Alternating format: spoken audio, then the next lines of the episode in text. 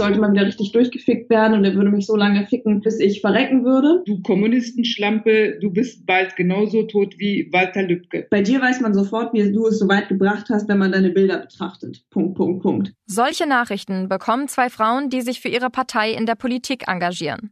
Eine ist Mitglied des Bundestags, die andere möchte es werden. Hassnachrichten gehören für sie und viele andere inzwischen zum Alltag. Mit diesem Thema beschäftigt sich die heutige Folge. Willkommen beim Stimmfang, dem Politik-Podcast vom Spiegel. Mein Name ist Melina Hemmer. Der Spiegel hat vor wenigen Wochen alle 222 weiblichen Bundestagsabgeordneten gefragt, ob und wie sie Frauenfeindlichkeit erleben. 64 von ihnen haben geantwortet.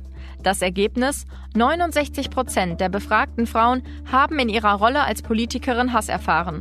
Rund zwei Drittel erhielten frauenfeindliche Nachrichten online oder per Post. 36 Prozent haben sogar schon Angriffe auf ihr Büro oder ihren Wohnsitz erlebt. Für diese Folge wollte ich mit diesen Frauen sprechen. Es dauerte keine halbe Stunde, bis meine Kollegin und ich eine DIN A4-Seite mit Namen gefüllt hatten.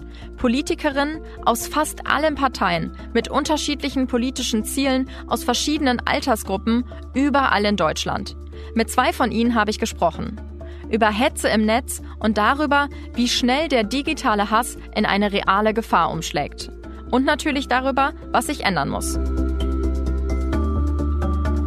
Wiebke Winter, 24 Jahre alt und Mitglied des neuen CDU-Bundesvorstands, will für Bremen und Bremerhaven in den Bundestag. Nachdem sie sich in einer Debattenrunde gegen die Legalisierung von Cannabis ausgesprochen hatte und ein YouTuber mit großer Reichweite das Video aufgriff, war der Hass nicht mehr aufzuhalten.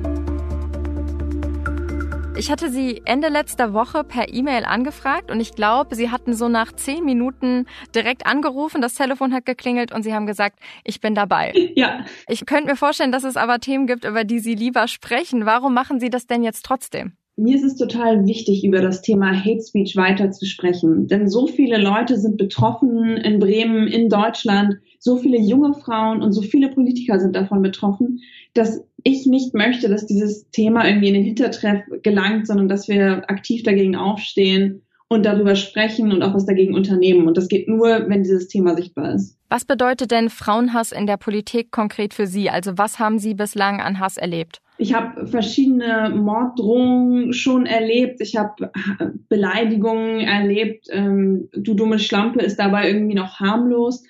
Viel über die sozialen Medien, viel in irgendwelchen Kommentaren, was halt wirklich ja, was nicht mehr schön ist, äh, wo man sagt, boah, da ist jetzt echt eine rote Linie überschritten. Vor allen Dingen, wenn es dann halt auch in Richtung Morddrohungen geht, wenn es dann in Richtung Stalking geht, dass die Leute tatsächlich auftauchen, nachdem sie einem erst eine Weile lang geschrieben haben, selbst wenn man nicht geantwortet hat. Da sind dann für mich rote Linien überschritten. Und ich glaube, das muss man, das muss man auch der Bevölkerung sagen, dass auch sowas passiert und dass wir dagegen vorgehen müssen, denn das passiert ja nicht nur in der Politik, sondern auch ganz viel im privaten Raum. Sie haben jetzt gerade gesagt, dass Sie auch ganz viele Hassnachrichten bekommen, auch gerade auf Social Media. Können Sie da mal ein, zwei Beispiele vielleicht auch vorlesen? Ja, ich muss jetzt einmal kurz mein Handy öffnen. Ich suche gerade jetzt in meinem Handy, weil ich habe das alles gescreenshottet, musste das damals auch screenshotten, weil wenn man etwas zur Anzeige bringen will, dann muss man halt immer dafür sorgen, dass man das auch belegen kann. Und man kann es nur belegen, wenn man tatsächlich dann auch die Screenshots hat, wenn das so einen Stempel hat, dass man weiß, wo das ist. Und das ist ein ganz, ganz wichtiges Beweismittel. So, aber wenn Sie mich jetzt fragen, was ich schon mal so bekommen habe, dann äh, ist es zum Beispiel jetzt, wenn wir auf Sexistische kommen, gibt es hier zum Beispiel Nachrichten wie, bei dir weiß man sofort, wie du es so weit gebracht hast, wenn man deine Bilder betrachtet. Punkt, Punkt, Punkt. Ähm, das ist eine sexuelle Anspielung, die auch immer mal wieder kommt, dass Menschen glauben, dass man ja an eine bestimmte Position nur gekommen ist, weil man jetzt bestimmt aussieht oder auch nicht aussieht. Ähm, ich steigere das jetzt mal ein bisschen. Hier die nächste Nachricht wäre, du darfst meiner Meinung nach eh nur kochen, du hirnloses Wesen. Oder dann vor allen Dingen halt dann auch, also ich kann Ihnen auch die Morddrohung abspielen, wenn Sie wollen. Ich werde die Gaskammer in Auschwitz wieder öffnen. Für Nazis, für Impfgegner, für Klimaleugner. Und dann als nächstes für dich und ich werde dann allen klar machen, ich bin kein Nazi, ich hasse die Nazis, ich bringe fast alle Nazis um. Es geht um das lebenswerte Leben an sich. Der Untermensch, der ein CDU-Mensch wie du bist, der Untermensch, der Fakten leugnet, der Fehler der intelligenten Evolution ist, der wird ausgerottet. weil ich keinen Bock habe. Das ist mein Planet, mein Planet, mein Planet und nicht deiner. Fied Gewitter, was bist du für eine Fotze, Mann? Ich hab noch nie so eine dumme Fotze. Ich würd dich nicht mal ficken. Ich würd dich nicht mal ficken, Alter. Das geht dann noch ein bisschen weiter. Krass. Von wem haben Sie das bekommen?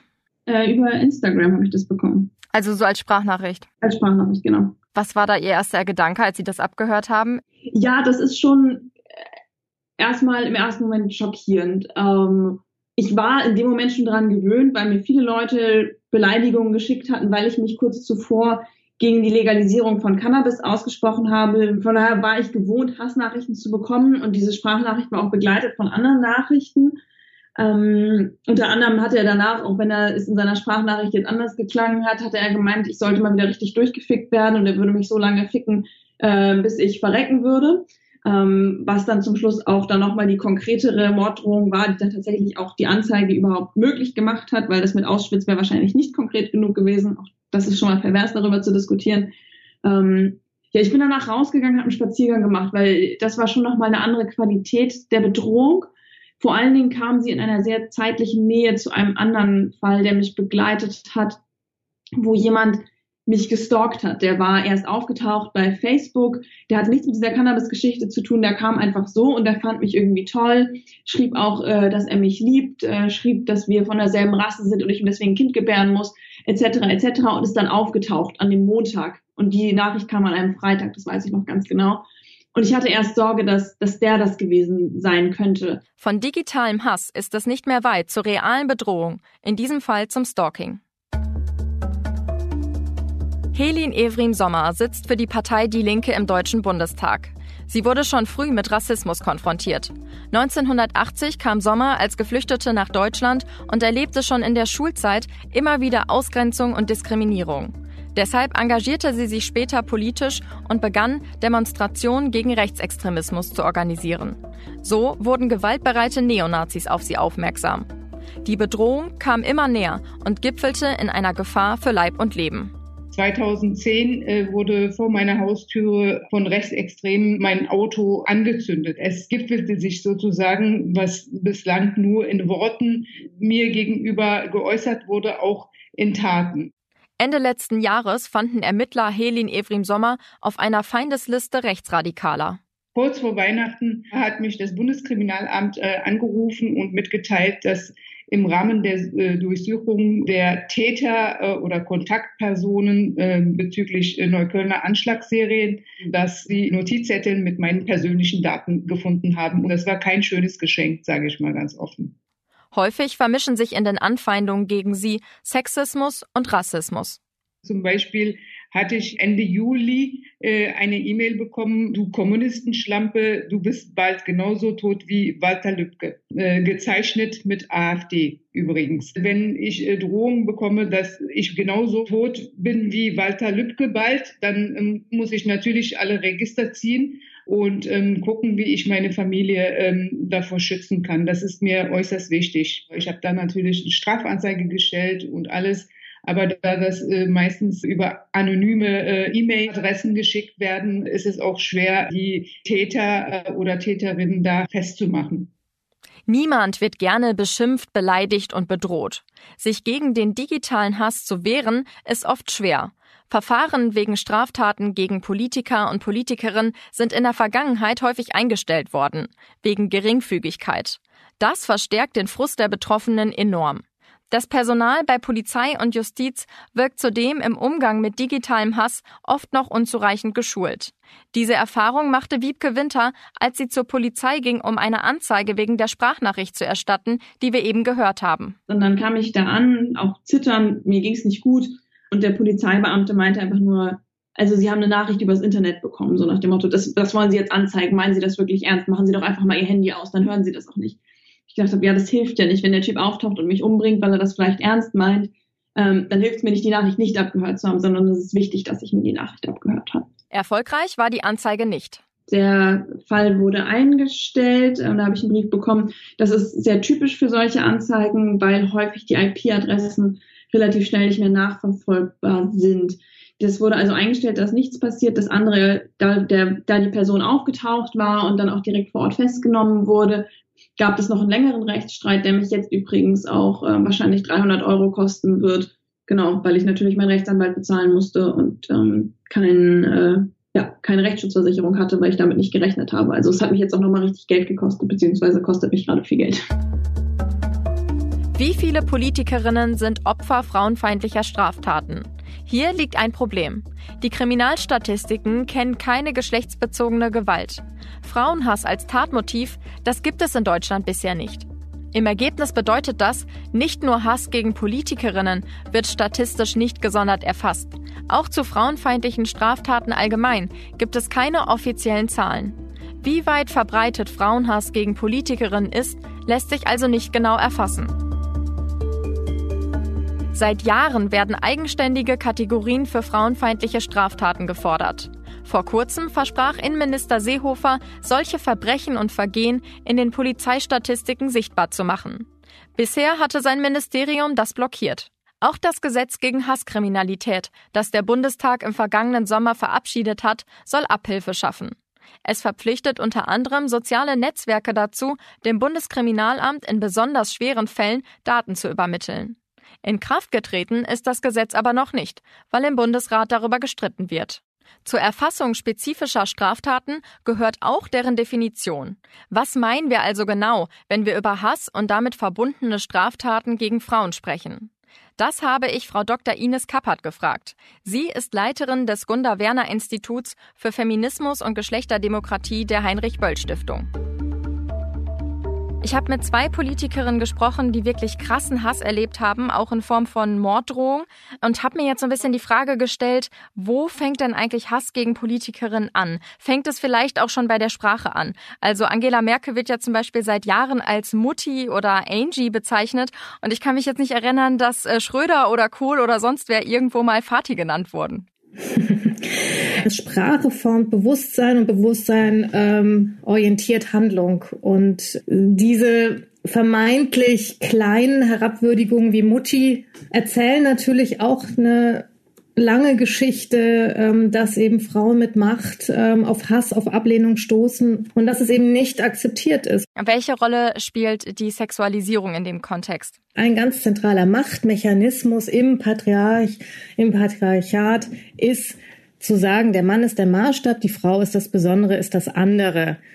Und in dem Moment, wo ich eine Politikerin nicht ähm, für ihre politischen Inhalte, für ihre politische Arbeit kritisiere, sondern sie als Frau anspreche, sage ich ihr im in, in einem patriarchalen Gefüge, dann sage ich ihr im Grunde, dass sie als Politikerin nichts wert ist, weil sie Frau ist. Das sozusagen anders formuliert, ähm, weil als Frau kann ich keine ernstzunehmende Politikerin sein. Das heißt, ähm, diese Sexualisierung ist total wichtig, ähm, weil sie ist der Beginn, der Ausgangspunkt von Hass und Gewalt. Manche Frauen trifft's ja noch mal härter als andere. Warum bekommen besonders Women of Color so viel Hass ab?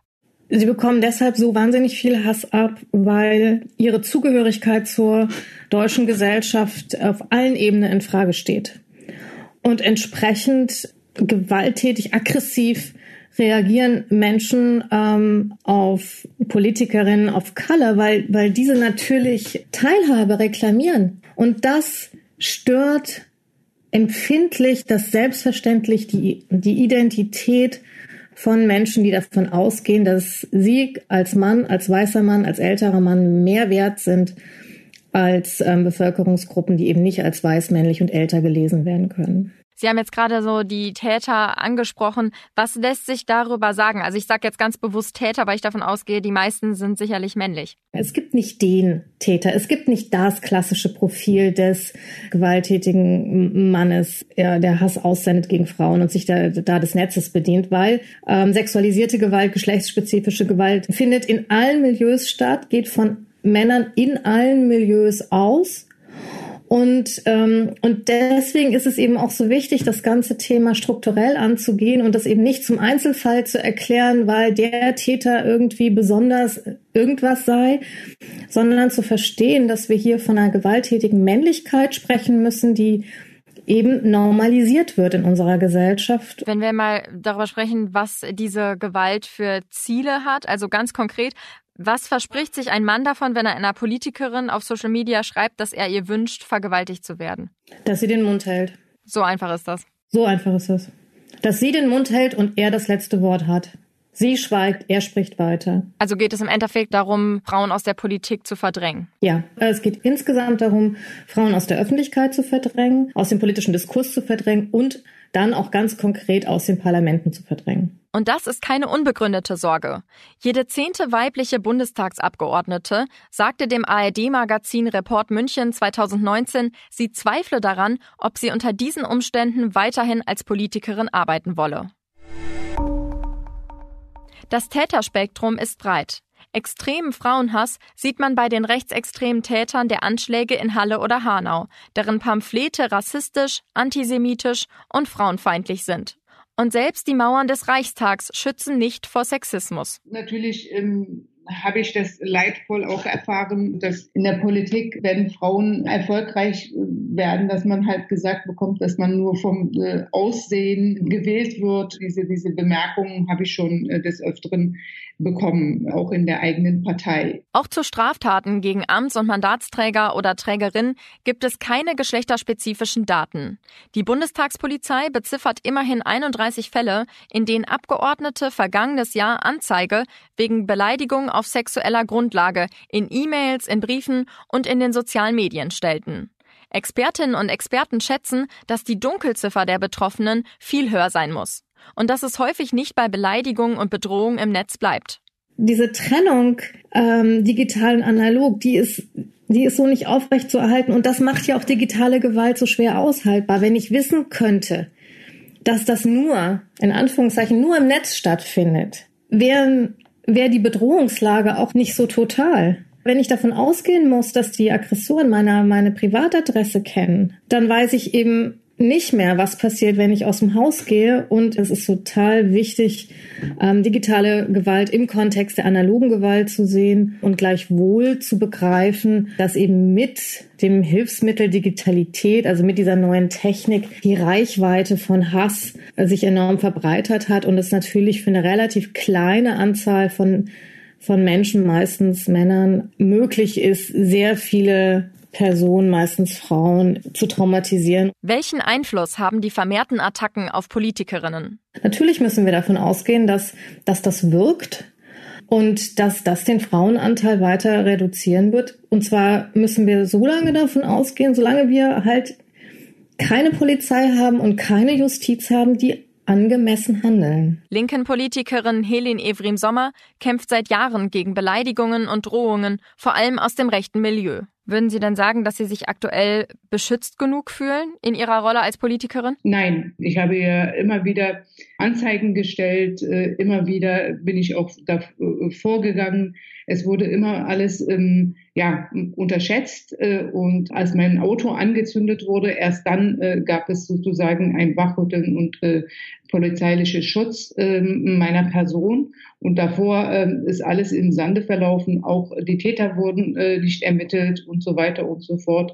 Aber das wundert mich nicht, wenn man jetzt ähm, mitkriegt, dass äh, auch in den Sicherheitsbehörden rechte äh, Netzwerke existieren. Was würden Sie sich da vielleicht auch juristisch wünschen, was sich da ändern müsste? Die Ermittlungen müssten tatsächlich trennscharf laufen. Es geht hier um Frauenhass. Ich würde mir natürlich wünschen, dass äh, die Sicherheitsbehörden frauenfeindliche Gewalt, frauenfeindliche Hass als eine eigene Ermittlungskategorie einführen. Es geht hier um Gruppierungen, insbesondere rechtsextreme Gruppierungen im Netz, die sich stark radikalisieren und infolgedessen dürfen diese Räume keine freien Räume für solche Radikalisierungen werden. Die müssen beobachtet werden, die müssen zerschlagen werden. Also das passiert viel zu wenig. Das, was Sie jetzt gerade beschreiben, diese genauere polizeiliche Erfassung von Straftaten, speziell Gewalttaten gegen Frauen, das ist ja was, was schon länger gefordert wird. Innenminister Seehofer hatte sich da immer gegen gesträubt. Jetzt hat er die Tage gesagt, er könne sich das doch vorstellen. Reicht das dann oder muss da noch mehr passieren aus Ihrer Sicht? Naja, ich glaube, das reicht nicht. Also zunächst muss die Politik natürlich ähm, auch mehr in die Forschung investieren zum Thema Wechselwirkung Sexismus und Rassismus. Das muss, glaube ich, noch erfolgen und man darf halt wirklich nicht Sexismus und Frauenhass ähm, verharmlosen. Das passiert viel zu oft und da fängt es zunächst mal an. Also dieses Bewusstseinswandel, dass Frauenhass tatsächlich nicht nur im, im Netz stattfindet, auch analog. Und äh, das muss viel stärker in das Bewusstsein gehen. Ich glaube, es muss einen gesellschaftlichen Wandel geben. Also ähm, die Gleichwertigkeit äh, von Mann und Frau äh, ist eine gesamtgesellschaftliche Aufgabe. Äh, wir sind doch weit, weit entfernt von Gleichberechtigung. Frauen sind äh, gemäß Bevölkerungsanteils äh, nicht stark im Bundestag vertreten. 37 Prozent sind viel zu wenig. Es müsste natürlich eine paritätische Besetzung geben von 50 Prozent. Da äh, müssen wir noch lange dafür kämpfen. Insofern äh, hat das jede Partei die Aufgabe, wenn sie Listen aufstellen für den Bundestag, dort auch Frauen gut zu platzieren, damit sie auch in den Bundestag reinkommen. Inzwischen gehört der Hass quasi zu Sommers Alltag. Aber aufgeben ist für sie keine Option. Für mich kommt das gar nicht in Frage. Ich sage mir immer erst recht. Ich werde mich natürlich nicht dadurch ängstigen oder in den privaten Raum zurückziehen. Nein, ich werde da auch weitermachen. Auch Wiebke Winter macht weiter. Trotzdem wünscht sie sich mehr Unterstützung aus der Politik und auch von der Gesellschaft. Wenn Menschen realisieren, dass auf der anderen Seite des Bildschirms auch ein Mensch sitzt, dann passiert das viel weniger. Wir müssen einen gesellschaftlichen Klimawandel dahingehend stattfinden lassen, dass wir Menschen dafür sensibilisieren, dass selbst wenn sie vermeintlich nur mit einem Computer irgendwo interagieren, dass da tatsächlich Menschen hinter sitzen. Und dass man im Netz nur das sagt, was man jemandem anderen auch ins Gesicht sagen würde. Die Debatte zeigt, das Thema geht uns alle an. Und es muss sich etwas ändern, in der Politik und in der Gesellschaft. Wir müssen alle mehr darüber sprechen, wie einfach es geworden ist, Menschen zu beleidigen und zu bedrohen und was das für Konsequenzen haben kann. Wenn Politikerinnen sich zurückziehen, weil sie Angst haben um sich und ihre Familie, dann gefährdet das unsere Demokratie, weil in der Politik dann weibliche Stimmen fehlen und weil womöglich weniger Frauen überhaupt in die Politik gehen. Eine genauere polizeiliche Erfassung der Gewalt gegen Frauen wäre ein erster Schritt. Wir haben heute nur über Hass gegen Politikerinnen gesprochen. Hass gegen Frauen gibt es aber in allen Lebensbereichen. Sollten Sie von digitaler Gewalt betroffen sein, empfehlen wir Ihnen die Internetseite des Bundesverbands der Frauennotrufe. Dort finden Sie Informationen und Hilfe, zum Beispiel bei Hate Speech oder Cyberstalking. Das war Stimmenfang, der Politik-Podcast vom Spiegel. Die nächste Stimmenfang-Folge gibt es wie immer am kommenden Donnerstag auf spiegel.de, Spotify, bei Apple Podcasts und in allen üblichen Podcast-Apps. Wenn Sie uns Feedback schicken möchten, können Sie uns an stimmenfang.spiegel.de schreiben. Ich bin Melina Hemmer und bei der Produktion wurde ich diese Woche unterstützt von Marius Mestermann, Theresa Krüssmann, Olaf Häuser, Marc Glücks, Philipp Fackler, Ole Reismann, Jelena Berner und Philipp Wittrock. Unsere Musik kommt von Davide Russo.